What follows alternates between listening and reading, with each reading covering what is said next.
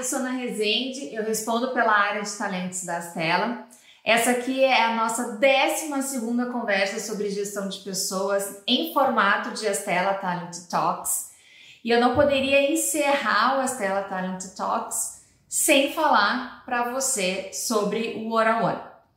A gente está com um projeto bem robusto, quase para ser entregue já, de uma nova maneira de falar sobre gestão de pessoas mas vamos terminar bem o Astela Talent Talks antes de falar sobre isso, sobre o nosso novo formato.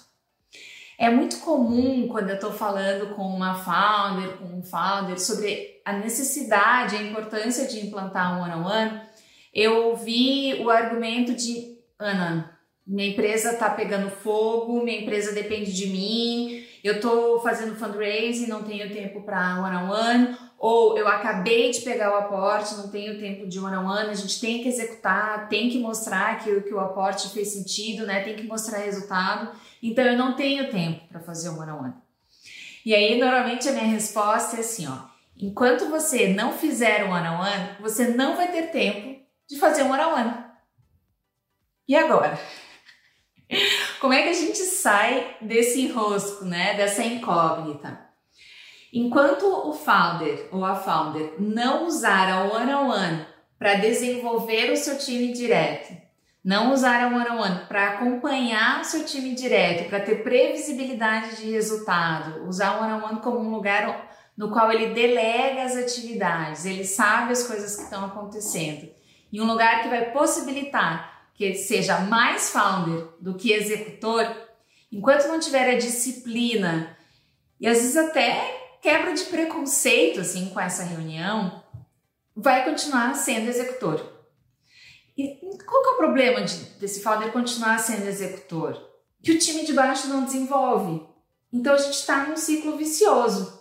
Não tenho tempo para desenvolver meu time, meu time não se desenvolve e eu continuo fazendo as coisas que eu sempre fiz. Ou às vezes ainda mais sobrecarregado porque a organização está precisando de mais ainda habilidades, mais do meu tempo. Então, é, eu costumo dizer que a cada 60 minutos que você investe na One on One, são três semanas que você economiza do seu tempo.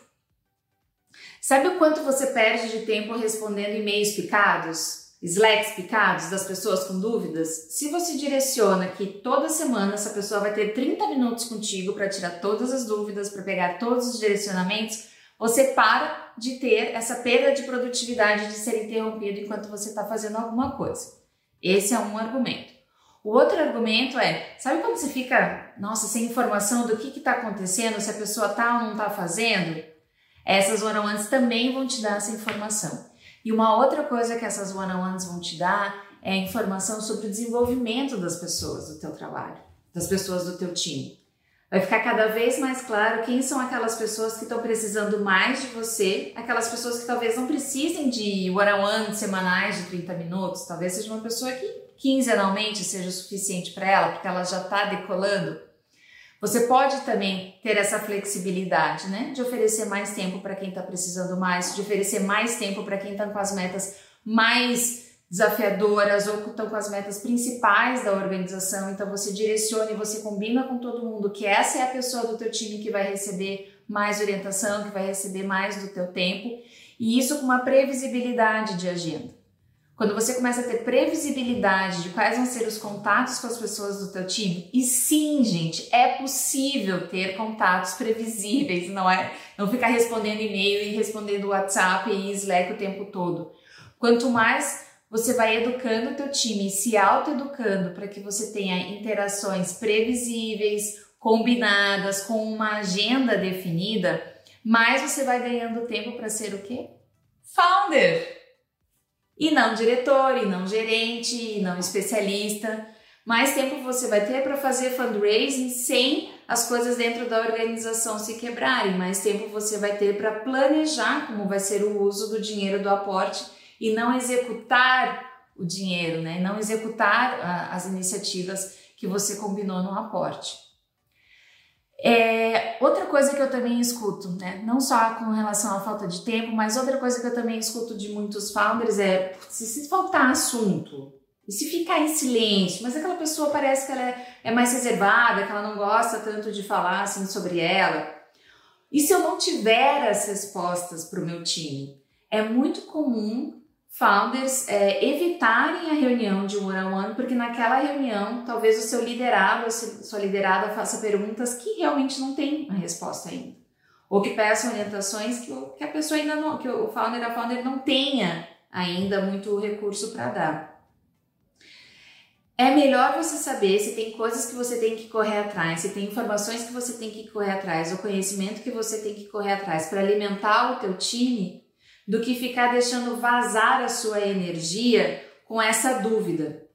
E se realmente tem informações que você precisa correr atrás para que seu time avance, o quanto antes você tiver a informação de que isso está faltando para o teu time performar, antes o teu time performar, antes você vai parar de executar, vai parar de executar e antes você vai ser founder. Então eu não vou ficar aqui dizendo para você como fazer o one on one, porque a gente desenhou um playbook para te ajudar.